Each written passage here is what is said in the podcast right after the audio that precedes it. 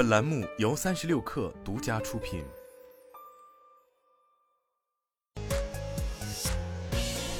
网罗新商业领域全天最热消息，欢迎收听快讯不联播，我是金盛。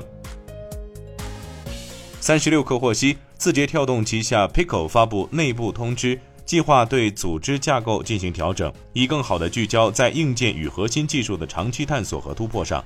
据了解，Pico 移动 OS 团队将并入字节跳动产品研发和工程架构中台，以加强 OS 核心技术研发的中台投入和统一管理。此次 Pico 的组织调整关注业务的技术竞争力和长期发展，而不是以短期销量为导向，因此对市场、游戏、视频等团队将进行较大幅度的人员调整。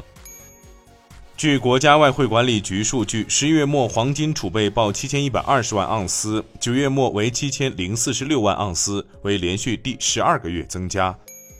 据 WeWork 官方微信公众号消息，今天 WeWork 在美国与加拿大做出的重大战略重组决定，与 WeWork 中国没有任何关联。声明称，WeWork 中国早在二零二零年末与 WeWork 分离，WeWork 中国是一个独立品牌。拥有独立经营和管理能力，而非 WeWork 的分公司或子公司，更不会参与此次美国和加拿大正在发生的战略重组过程。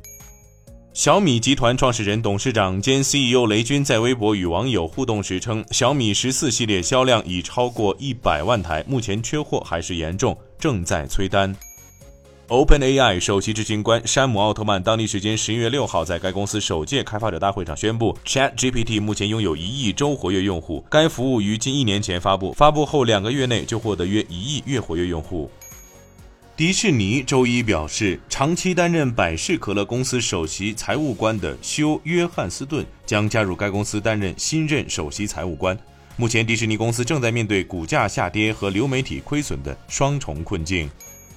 知情人士称，普华永道计划在英国裁员至多六百人，因为该公司的主动辞职人数正急剧下降，迫使其裁减冗员。上述知情人士表示，此次裁员将影响普华永道二点五万名员工中的至多百分之二点四，主要针对普华永道的咨询业务，税务部门的少数职位也将受到影响。他们补充称，审计部门不会受到影响。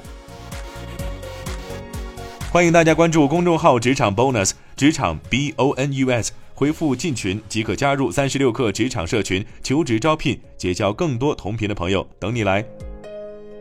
以上就是今天的全部内容，咱们明天见。